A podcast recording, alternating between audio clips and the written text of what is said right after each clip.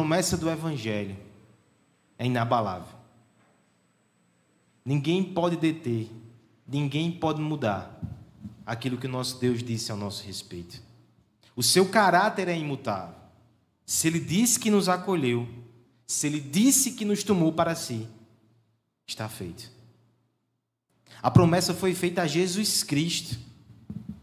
Nós pertencemos a Cristo, por isso que essa promessa é inabalável e irrevogável.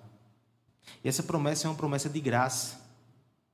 Se é por graça que somos inseridos nessa aliança, como é que a gente pode achar que por mérito a gente vai sair? A promessa é inabalável. O evangelho não muda. Mas não é porque o evangelho não muda, vimos isso semana passada, que vai ficar tudo igual para sempre. Que as coisas são estáticas. Pelo contrário. O evangelho que não muda, ele muda tudo.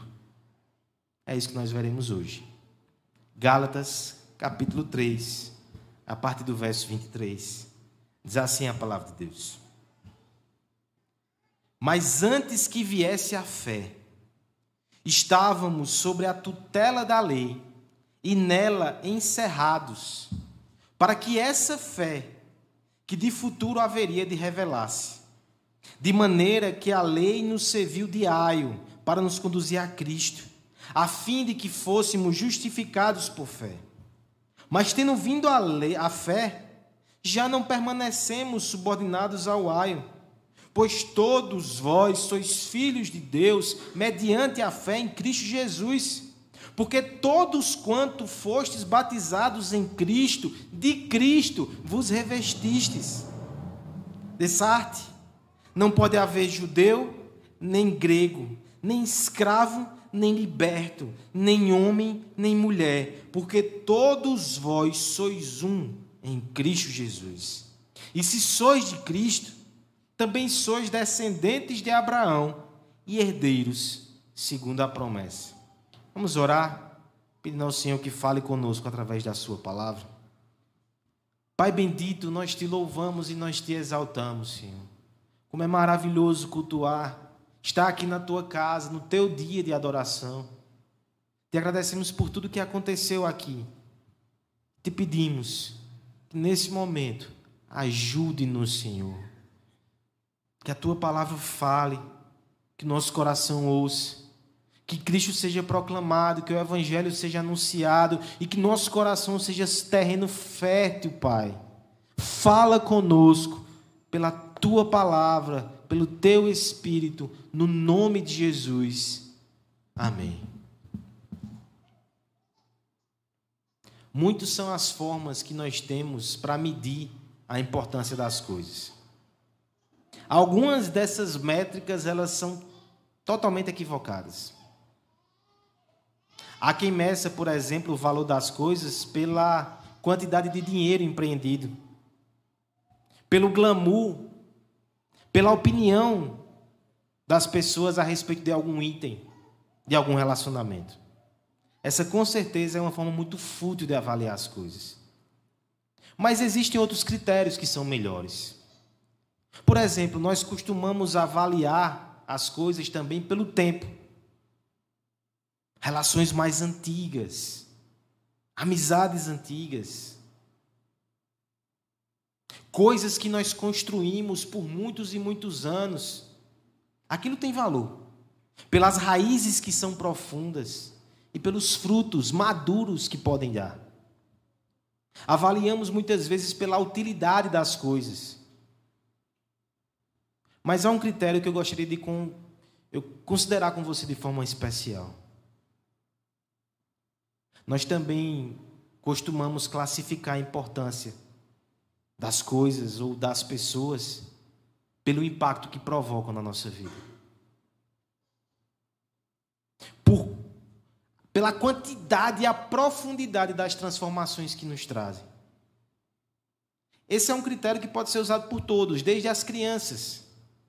Quando elas aprendem a falar, é uma pequena mudança, mas que abre para elas um mundo de comunicação. É muito impacto, é muita transformação. Por isso que aquilo é tão valioso. Alguns de nós tiveram impactos gigantescos quando tiveram o primeiro emprego, ingressaram na faculdade, muito mudou na sua vida depois que vocês provaram essa certa liberdade e tiveram experiências no mundo. Alguns aqui se mudaram, passaram por muita coisa, voltaram, e aquilo causou transformações. O que falar de relacionamentos profundos, né? Como casamento. Casais recém-casados aqui, casais com muitos anos, e que são testemunhas de como esse relacionamento trouxe impacto às suas vidas e os transformou. Eu digo tudo isso nessa noite para que você pegue esse critério e aplique agora a obra de Cristo. Você consegue imaginar a sua vida antes de Cristo? Você lembra como foi impactante no dia que você entrou num relacionamento com Jesus? No dia que você ingressou nessa aliança? No dia que você o recebeu como seu e foi recebido por Ele? Como tudo mudou! De fato, irmãos, o Evangelho, ele é muito valioso, ele é muito maravilhoso, também em razão dos impactos que provoca. O Evangelho, ele não afeta somente algumas coisas, não. Ele afeta tudo. E ele afeta as coisas mais importantes da nossa vida. Paulo precisa relembrar esses irmãos a esse respeito, porque, mais uma vez, Considere o propósito dele nessa carta. Ele está falando sobre irmãos que estavam se afastando e ele está defendendo a importância do evangelho. E no capítulo 3, ele faz toda uma, uma teologia bíblica aqui, que nós estamos nos debruçando sobre ela nas últimas semanas. Ele começa lá na promessa de Abraão, ele passa pela lei de Moisés, e ele chega nos Gálatas novamente. E agora, para concluir isso, ele vai sumariar todas essas coisas. Do verso 23 ao 29, você vai ver ele falando sobre lei, sobre promessa, sobre Abraão de novo. Mas no meio disso tudo, no meio dessa conclusão, ele já aproveita e faz uma aplicação, mostrando àqueles irmãos como o evangelho causou impacto na vida deles e transformou por completo e transformou em áreas que são importantíssimas. Essa é uma reflexão valiosa para nós também nessa noite. Para que você saia daqui mais uma vez grato a Deus por aquilo que ele fez através de Cristo. E ao mesmo tempo alertado que se o Evangelho causa transformações tão poderosas, afastar-se do Evangelho é permitir que as coisas aos poucos comecem a também voltar a uma situação anterior que não, nos é, não era boa nem favorável. Nós veremos nessa noite, irmãos, que o Evangelho afeta tudo. E nós veremos especificamente como ele afeta, em primeiro lugar, a nossa relação com a lei, versos 23 até o verso 25. Depois veremos que o Evangelho também transforma a nossa relação com o próprio Deus, versos 26 ao 27. E por fim, veremos que o Evangelho afeta a nossa relação com o próximo, versos 28 e 29. O Evangelho muda tudo. Muda a nossa relação com a lei, com Deus e com o próximo. E isso é tudo. Primeiramente, então, começamos pela lei de Deus, dos versos 23 ao 25. Eu peço que a igreja faça essa leitura em voz alta. Versos 23 a 25, a uma só voz. Mas antes,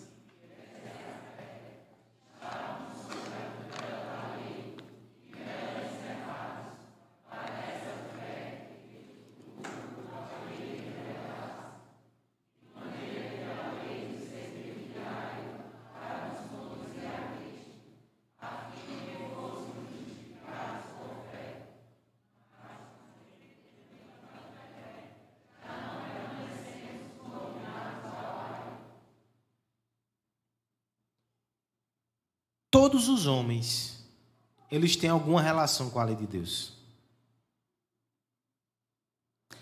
Os mais religiosos são mais óbvios, os mais óbvios, né? Eles estão tentando agradar a Deus através da lei. Mas aqueles que são sem religião, que não são tão conectados assim às coisas religiosas, eles também têm uma relação com a lei de Deus. Talvez eles rejeitem, eles se rebelem, Talvez eles tentem a imitar de alguma forma. Paulo vai dizer em Romanos que o homem faz lei para si mesmo. Mas todo homem tem uma relação com a lei de Deus. E essa não é uma relação boa fora de Cristo. As pessoas mais corretas, as pessoas mais rigorosas, as pessoas mais exemplares, até elas, inclusive elas, têm uma relação de tensão com a lei. O verso 23 começa com esse argumento, porque ele fala sobre o povo da lei, o povo de Israel. E se esse povo tinha uma relação conturbada com a lei, quem fica de fora? O verso 23 diz assim: Mas antes que viesse a fé, fazendo uma referência à vinda de Cristo, estávamos sobre a tutela da lei e nela encerrados. Para que essa fé de futuro, que de futuro haveria de revelar-se, olha como era a relação daquele povo com a lei. Eles estavam encerrados sobre a lei. O encerrado aqui passa, passa também a imagem do encurralado encurralado pela lei. É como se o judeu do Antigo Testamento, o homem temente e piedoso, por alguns instantes ele pensasse que ele era justo e bom. E como tal, ele pensasse: não, então eu vou me mover na direção de Deus, pela minha justiça, pela minha obra. E quando ele dava alguns passos, a lei colocava grades, ele era barrado. Ele percebia naquela lei pecados. Então talvez ele pudesse dizer: Não, aqui eu não consigo ir. Me virarei na outra direção. Darei o balão, mas eu chegarei até Deus. Isso foi um breve transtorno que eu vou conseguir contornar aqui. Mas quando ele se vira nessa direção, mais uma vez, as grades estão ali e ele não consegue. Encerrados. Para onde quer que ele andasse, para onde quer que ele se virasse, haviam as grades da lei para mostrar que ele era pecador e ele estava sob cativeiro. Mas há um detalhe interessante no texto, que ele tem outra figura, né?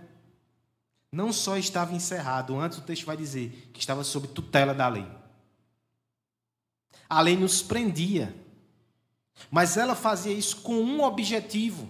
Ela ia nos levar para algum lugar. Estávamos sob sua guarda, sob sua responsabilidade até. Ela iria nos conduzir à fé. Paulo já vinha desenvolvendo esse argumento. Mas veja que agora ele vai usar uma figura muito interessante. Verso 24. De maneira que a lei nos serviu de aio. Pastor, que interessante. Eu nunca pensei na lei como um aio. Mas o que é aio mesmo? é o, é o freio né, de burro, é o quê? Aio. Na sua tradução do grego, talvez você. Você vai entender mais do grego do que a tradução que está aqui. A palavra literal aqui é paidagogos. Pedagogo. O aio, ou pedagogo no grego, era um escravo que ele estava ali só para disciplinar os filhos. Ele nem era o professor na escola, o mestre. Mas ele era alguém que pegava a criança, acompanhava ela dentro de casa, levava ela até a escola, ficava supervisionando para ver se aquele, aquela criança ali estava aprendendo, estava se comportando. E o pai da Gogo, ele tinha alguns instrumentos, inclusive. Ele tinha autorização para castigar a criança fisicamente, para que ela entrasse na linha. O pai de Agogo disciplinava. Aí você está dizendo, pastor, me dê um. Você tem um telefone de um pai de Agogo aí para nos ajudar? Agora veja como essa figura é interessante. Muito possivelmente as crianças romanas, é, elas não gostavam do seu pai de Agogo. Elas não gostavam do seu aio. Era até mais fácil para os pais, porque era aquela tarefa impopular de ter que disciplinar, de ter que ser rígido. Quem fazia era o aio. Mas o aio tinha um objetivo: civilizar, educar e fazer com que aquela criança, no final daquele período, pudesse ser entregue à sua família, dita, agora ele é gente, por assim dizer. A lei nos serviu de aio para nos conduzir a Cristo, a fim de que fôssemos justificados pela fé. A lei nos reprovava, a lei nos disciplinava, para nos ensinar que a gente precisava de Jesus. Agora veja que coisa interessante, então, no verso 25 que é dito. Mas, tendo vindo a fé, já não permanecemos subordinados ao aio. Alguma coisa mudou, irmãos. A tarefa do aio foi concluída. Ele nos trouxe até Jesus. E agora nós não somos mais crianças debaixo da rigorosa disciplina da lei. Nós estamos em Cristo. E o resto dos versos vai dizer que nós somos plenamente filhos. A função do aio passou. A ilustração ela é muito própria para nós, certo? Porque, por exemplo, se o aio é um professor, disciplinador, é um mestre, quando a criança ela alcança a sua maturidade, ela é aprovada, ela não vai rejeitar tudo que aprendeu com a lei. Ela aprendeu, ela internalizou, ela assumiu para si aquele valor e aquela disciplina. Ela vai respeitar, ela vai viver segundo aquilo que aprendeu. Ela foi educada naquilo. Mas ela não está mais debaixo do regime de terror. Ela não ouve as ameaças mais. Ela não vai sofrer os castigos e as maldições. No que diz respeito à nossa relação com a lei e com Cristo, irmãos. Você não despreza a lei de Deus. Você não a toma por obsoleta e diz: Não, graças a Deus que eu estou no Evangelho, eu estou na graça, eu estou em Cristo. Vai-se embora, lei. Viverei da forma que quero. Não, você não faz isso. Você aprendeu o caminho da lei. Mas agora os trovões não são mais ouvidos pelo, na, por você. As ameaças de morte, de condenação, a exclusão, isso não faz parte mais do seu dia a dia. Você não está mais subordinado à lei como seu aio. Na prática, irmãos, há uma ilustração muito interessante de Paul Walsh que me ajuda a entender esse texto. Ele fala, falou em certa ocasião sobre um professor de física muito conceituado, mas que ele era um terrível carrasco nas suas provas. E a gente se pergunta, né? Tem como ser professor de física e não ser carrasco nas provas? Enfim, fica o questionamento aí para você. Mas aquele homem, ele, numa prova final, ele prepara a sua tradicional prova com questões dificílimas. E ele chega para a sua sala ali com 20 alunos que passaram semanas estudando, madrugando, e agora ele distribui aquelas provas. Só que antes de começar, ele diz: Eu tenho uma boa notícia aqui. Independente do desempenho de vocês, vocês estão aprovados. Façam a prova sem pressão. Eu quero só ver o quanto vocês sabem. Eu quero que vocês se alegrem comigo com essa prova dez alunos, depois de confirmar a veracidade da promessa, pegam a, a folha, a massa, ah, independente, ah, eu quero saber de física nada, eu vou me embora.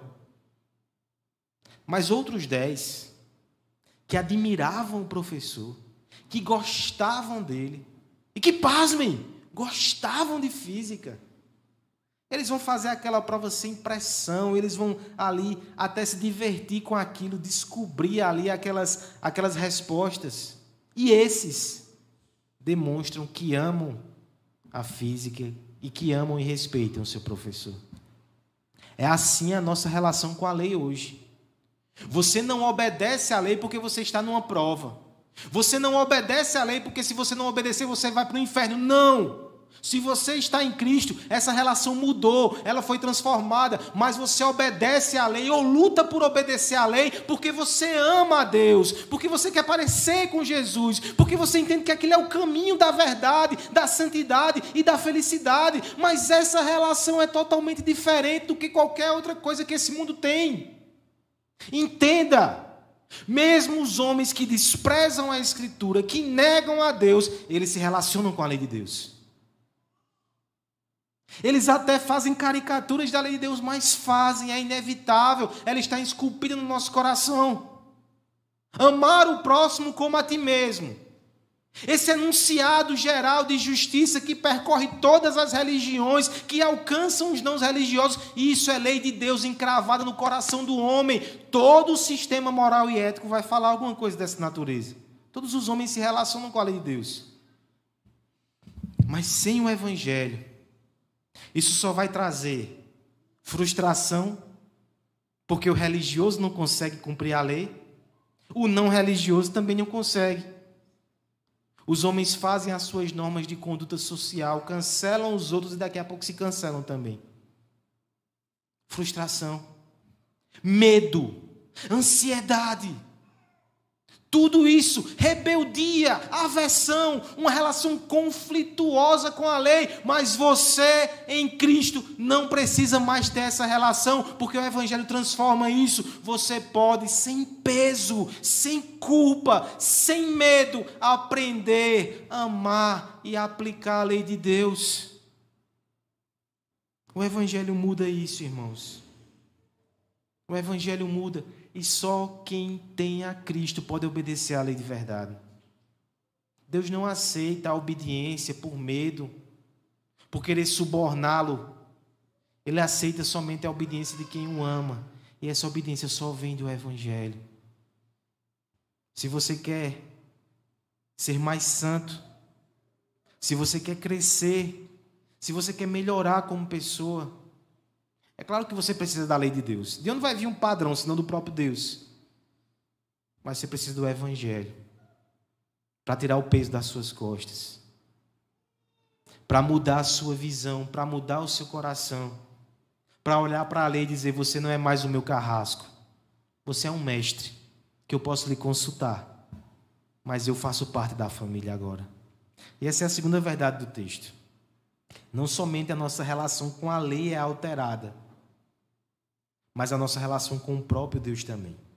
Vamos ler os versos 26 e 27, são dois versos só, peço a ajuda da igreja. Mas tendo vindo a fé, é sério, pessoal, valendo. Mas tendo vindo a. Não, eu errei, não é o 25, não. É o 26 e o 27, perdão. Pois todos vós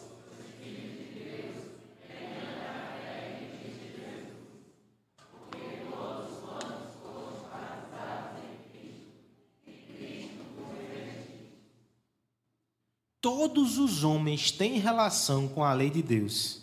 Porque todos os homens têm relação com Deus. Todos os homens. Até mesmo aqueles que o negam. Até mesmo aqueles que o rejeitam. Eles ainda têm uma relação com Deus. Quer queiram, quer não. A grande questão é que nem toda relação é boa. Você pode pensar assim nos dois filhos, né? Um filho que tenta a todo custo obter a aprovação do seu pai e faz tudo o que o pai quer, e às vezes anula as suas vontades, segue caminhos que não queria seguir somente para a aprovação do pai. Esse tem uma relação com o pai. Mas também tem uma relação com o pai aquele que faz tudo o contrário. Que acha que é senhor da sua vida, mas tudo que o pai fala, vou fazer o contrário. Ele também tem uma relação, ele também está sendo dominado por essa relação. Todo homem tem uma relação com Deus. Mas a figura da paternidade, irmãos, não cabe em todas essas relações. É importante frisar isso. A Escritura vai nos dizer que todos somos criaturas de Deus. Todos foram criados por Deus. Como criaturas, nós temos um senso de dependência, nós dependemos de Deus. Como criaturas, nós temos uma série de responsabilidades e obrigações, já que Ele fez e Ele é que manda. Mas ao mesmo tempo, nós somos criaturas rebeldes por causa do pecado. E essa é a relação da humanidade em geral com Deus. Criados, mas que se rebelam. E agora estão debaixo da culpa, estão debaixo do desprazer, estão debaixo do terror divino. Acontece que, por graça, Ele tem acolhido homens e mulheres como filhos. Ele faz isso por graça.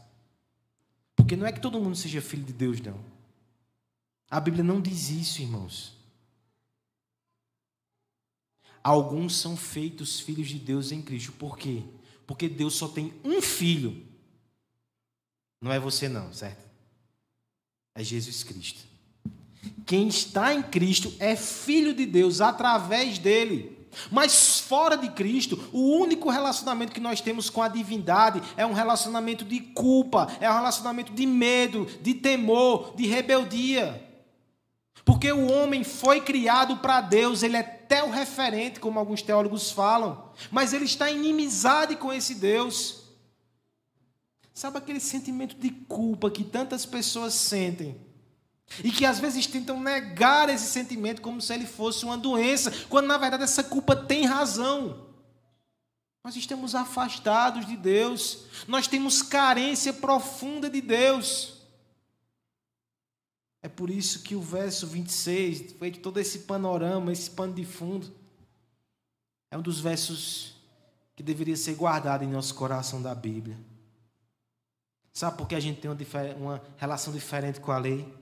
Pois todos vós sois filhos de Deus mediante a fé em Jesus. Veja, ninguém é filho de Deus por mérito. Ninguém é filho de Deus por nascença. A sua descendência natural ela não vem de Deus. A minha vem de Aloísio, Rosilda. Mas Deus, se a gente for puxar nessa árvore genealógica, né? Ele tem um filho que é Cristo. Mas através de Cristo, ele tem tantos outros filhos. Olha só como o verso 27 vai explicar que isso acontece pelo Evangelho. Porque tantos porque todos quanto fostes batizados em Cristo, de Cristo vos revestistes. A ideia aqui do revestir, ela é uma ideia que aponta para a obra da cruz. As roupas de Cristo estão sobre nós. Você lembra de uma história do Antigo Testamento? Lá em Gênesis. Jacó, ele quer a bênção do pai. Mas o pai não quer dar a Jacó, ele quer dar a Esaú. Jacó, então, em conluio com a sua mãe, ele pega as roupas de Saul para ficar com cheiro de Saul. Ele coloca pele de animal ao redor da sua pele, porque Saul era peludo. É Saul, né? Esaú, obrigado. Ele prepara um cozido, porque Esaú era caçador. Então, quando ele chega diante do seu pai, Isaac, que está velhinho, que está cego, ele sente o cheiro do seu filho, ele pega as roupas, ele pega a pele, ele dá a benção. Só que com o nosso Deus não é assim que acontece. Ele não é um velhinho debilitado que foi enganado, não. É Ele mesmo que envia o seu filho. É Ele mesmo que permite que o seu filho tenha as suas vestes reais arrancadas para que a roupa de Cristo, para que a justiça de Cristo estivesse sobre mim e sobre você. Pense na seguinte figura, na seguinte imagem. Você é uma criança que vem da rua ali. E você chega dentro da porta da família celestial. A porta se abre e você é convidado para entrar. Mas você olha para as suas roupas olha para a sua condição e diz: Eu não posso estar aí. Como é que eu vou entrar nessa casa? Como é que eu vou fazer parte dessa família com essas roupas? O pai, ele sai fora e ele te dá as roupas do filho, a justiça do filho. É por isso que você pode entrar. É por isso que você faz parte dessa família. Entenda então, irmãos, que essa boa nova ela vai no fundo do nosso ser. E ela muda a relação principal. A relação principal que define a sua identidade, a sua felicidade, não é relação com seu esposo, sua esposa. Talvez você nem a tenha. Não é relação com os seus filhos, não é relação com o seu pai, não é relação com os seus colegas de trabalho, que é a principal para definir a sua identidade e a sua felicidade. A relação principal é a sua relação com Deus. Enquanto você for inimigo de Deus, você não tem paz. Enquanto você não for acolhido e adotado por essa família, você vai ter culpa, você vai ter vergonha, você vai ter medo. Mas quando você recebe as roupas de Cristo, tudo muda. Eu sei que o ser mais incrível, mais poderoso e mais santo do universo, ele olha para mim, ele me chama pelo meu nome. Ele é o meu Pai. Ele é o meu Deus. Isso é libertador, irmãos. Existem religiões, e existem até variações de cristianismo que movem as pessoas ainda por culpa e ainda por medo. Mas que você entenda que no Evangelho você é chamado de filho. É claro que quando meu pai falava mais sério, né? A resposta é outra. Mas eu sabia que aprontasse o que eu aprontava, ele não ia chegar para mim, Rodrigo, faça suas malas. Infelizmente, não dá mais, vai embora. Foi, foi bom esse tempo que a gente viveu junto. Na, na verdade, não foi bom. Se tivesse sido bom, você tinha ficado aqui, né? Se retire, por favor, certo? Se despeça do pessoal aí, né? E faça o favor de não voltar mais aqui. Essa não é relação de pai e filho. E pode até ser, né? Nesse mundo de pecado tem tanta coisa que acontece de forma distorcida. Mas o pai perfeito, ele não nos rejeita. E sabendo que você é filho de Deus, isso tem que afetar a sua vida por completo. Talvez você ainda sofra muito porque você quer a aprovação dos outros. Talvez você queira a aprovação de Deus porque você tem inseguranças com relação a isso e você não se permite falhar e você não se permite descansar e você vive uma vida cheia de fardos. Ele é seu pai, acredite e creia. Você pode ter momentos que você é só uma criança de Deus, que você está só brincando, que você está só sorrindo, que você só está aproveitando aquele momento de comunhão com seu pai. Você é filho. Não esqueça disso. É o Evangelho que muda essa relação. Agora, é claro que eu preciso que você se certifique disso, né? Você está em Cristo. Se você está em Cristo, você pode dizer: Deus é o meu Pai. Se você não está, talvez isso te choque. Mas você não pode dizer isso. Ah, mas Deus é Pai. Deus é Pai de quem? De Cristo. E quem está em Cristo? Se você não tem a Cristo, você está sozinho nesse mundo. Você não tem garantias, você não tem proteção. Mas a porta da casa está aberta. E você pode entrar hoje você pode chamar Deus de Pai. E lá de dentro você vai ouvir a resposta: Entra, filho. Aqui é o seu lugar. Através de Jesus Cristo. O Evangelho ele muda tudo, irmãos. Ele muda a nossa relação com a lei. Ele muda a nossa relação com Deus. Ele muda até a nossa relação com o próximo. Versos 28 e 29. E nós encerramos o texto nessa noite. Peço que os irmãos leiam, por favor. Dessarte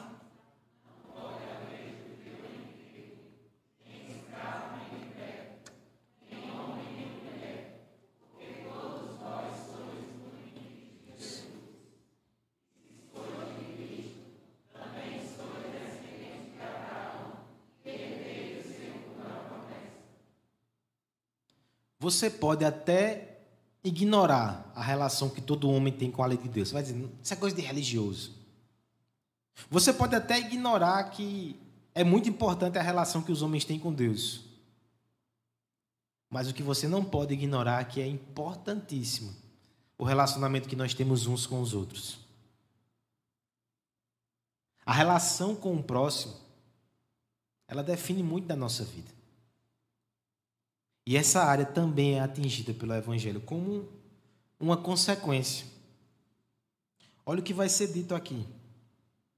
Por causa do Evangelho, por causa da justificação pela fé, por causa da adoção que nós temos, não pode haver mais judeu, nem grego, nem escravo, nem liberto, nem homem, nem mulher Primeira coisa, esse texto não está falando que não existe mais essas distinções. Esse texto não está, né, com uma discussão contemporânea, não está falando de ideologia de gênero, né? Não, não tem homem, não tem mulher. Não é isso. Até porque senão seria um esquizofrenia do próprio Paulo, porque em Efésios ele vai falar sobre homem, mulher, marido, enfim, está tudo ali. O texto não anula distinções. Judeu continua sendo judeu. Grego continua sendo grego. Que o texto está dizendo é que todas essas divisões elas perdem o seu poder e o seu impacto. Elas não devem mais nos afastar uns dos outros. Por causa do Evangelho. Porque somos um em Cristo. O judeu não pode olhar para o grego, para o gentil, como se fosse inferior. Ele não pode ser racista. Eles têm que sentar junto na mesma mesa e comer do pão. Por causa do Evangelho, um senhor ou um homem rico da igreja, ele não poderia olhar para um escravo ou uma pessoa mais humilde e se tratar como superior. Eles são um em Cristo. Independente da condição social, todos estão perdidos, mas todos acharam salvação em Jesus, todos são iguais. Homens e mulheres, aquele sentimento de superioridade que havia naquela sociedade. Comentarista histórico-cultural Greg Kinner vai dizer que até os filósofos mais brilhantes da Grécia, eles tinham comentários terríveis rebaixando as mulheres. Havia orações rabínicas que diziam assim: Eu agradeço por não ser uma mulher. Jesus está dizendo: esse tipo de comportamento em Cristo ele é inadmissível. Ninguém é melhor do que ninguém. Ninguém é melhor do que ninguém pelo seu mérito, pelas suas obras. Por que vai ser então pela sua sexualidade, pelo seu sexo, pela sua posição social? Por que vai ser porque nasceu aqui ou nasceu ali? Nada disso importa. Todos estão nivelados no pecado, todos estão nivelados na justiça que vem de Cristo. Você percebe como esses exemplos do verso 28, eles descrevem as maiores tensões da nossa sociedade. Tensões econômicas, tensões entre homens e mulheres, tensões entre estrangeiros e raças. Mas o que está dizendo aqui é que no Evangelho isso tem que ser abolido, demolido, não faz sentido. Verso 29. E se sois de Cristo, também sois descendentes de Abraão e herdeiros segundo a promessa. É importante esse verso 29, ele resgata alguns temas, mas ele amarra ele aqui no final do argumento com uma razão muito forte. Por que nós temos dificuldade de lidar com o diferente? Geralmente é insegurança. Nós sabemos lidar com aqueles que parecem com a gente. Com aqueles que são diferentes, nós nos sentimos inseguros. E essa é a raiz de toda exclusão, de todo preconceito. Só que Cristo vai dizer: vocês não são descendentes de Abraão agora em Jesus? Vocês não são herdeiros da promessa? Deixa essa insegurança para lá. Você já tem tudo em Cristo Jesus, você já tem as bênçãos prometidas. Acolha. Mortifique a superioridade. Não tenha medo de ser humilde. Receba o seu irmão, homem, mulher, pobre, rico, estrangeiro, seja lá quem ele for. Deixem de proceder segundo o pecado do mundo.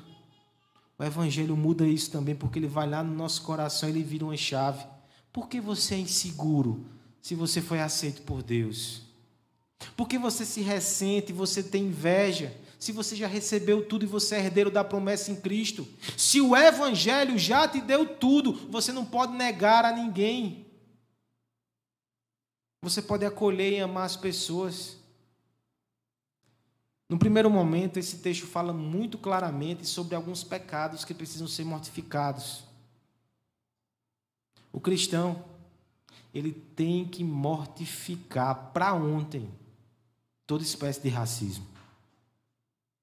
Ele tem que mortificar para ontem toda espécie de orgulho porque é homem, machismo, ou mulher também que tem uma visão dos homens que não condiz com a palavra de Deus. Ninguém deve ser tratado diferente por causa disso.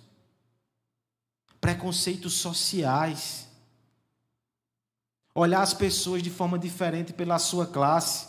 Seja o rico que esnoba o pobre. Seja o pobre que se ressente contra o rico. Aqui, tudo isso fica do lado de fora. Você vai olhar para o seu irmão e você não vai perguntar de onde ele veio, o que ele faz, para onde ele vai. Você só quer saber que ele é um com você em Cristo. Abra o seu coração, divida a sua vida e sirva. O Evangelho nos impacta nesse nível. Além de toda essa aplicação social forte, tem aplicação individual para cada um de nós. Deus te deu irmãos aqui. Talvez lá fora você aprendeu que as pessoas são concorrentes. Talvez lá fora você aprendeu que se você levantar alguém, essa pessoa lhe dá uma rasteira e ocupa o lugar que seria seu. Aqui não. Aqui você tem que se esforçar para que seu irmão cresça. Aqui você tem que fazer pelo outro.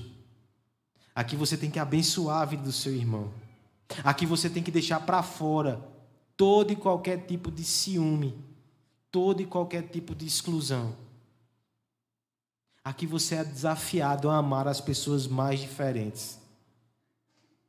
Talvez alguém que se fosse lá fora você não tivesse relacionamento. Mas o Evangelho mudou isso também. Você não se relaciona mais somente com a sua patotinha, ou não deveria ser assim. Você não se relaciona somente com quem é legal e com quem é perfeito. Deixa eu fazer uma aplicação muito séria a respeito disso. O mundo só se relaciona com quem é legal, com quem é perfeito. E ele exclui as pessoas que são chatas, e as pessoas que têm problemas, e as pessoas que têm traumas você vai continuar agindo como o um mundo. Se Deus recebeu você na sua família com toda a sua chatice, com todo o seu pecado, com todo o seu trauma, te chamou de filho e colocou na sua família, você vai reproduzir esse padrão aqui na igreja.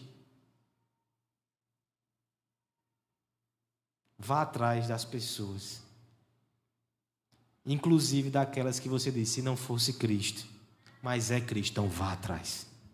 É sua família é o seu povo. É isso que o Evangelho faz. Ele muda tudo. Eu sei que tem muita coisa para mudar ainda, né? Tem em mim, tem em você, tem em todos nós. Mas Ele continua transformando. Dia após dia, a nossa relação com a lei ela precisa mudar para que a gente ame mais e para que a gente tenha menos, menos uma relação de manipulação com a lei de Deus. Dia após dia a gente precisa ter uma relação cada vez melhor com o nosso Pai, que é Deus, aprender a amá-lo, admirá-lo e a respeitá-lo como Pai, não como carrasco. Dia após dia a gente precisa mudar a nossa relação com o próximo, aprender a amar mais e excluir menos. Mas é o Evangelho que não muda, que nos muda e nos transforma. Essas duas verdades, elas se encontram na mesa do Senhor nessa noite. Por um lado, o evangelho não muda. Talvez da última vez que você saiu já aconteceu tanta coisa. Você já fracassou em alguns projetos pessoais de santificação. Você feriu pessoas que amavam. Você pecou e não foi o servo de Deus e o filho de Deus que queria ser. Aí vem a ser de novo. A promessa não muda, ela é inabalável. Está aqui. Ele é seu pai, né? Ele te chama para sentar nessa mesa como filho. Mas ao mesmo tempo essa mesa nos muda. Beba dela, coma dela, pedindo para ter uma relação diferente com a lei de Deus, com o seu pai e com o seu próximo.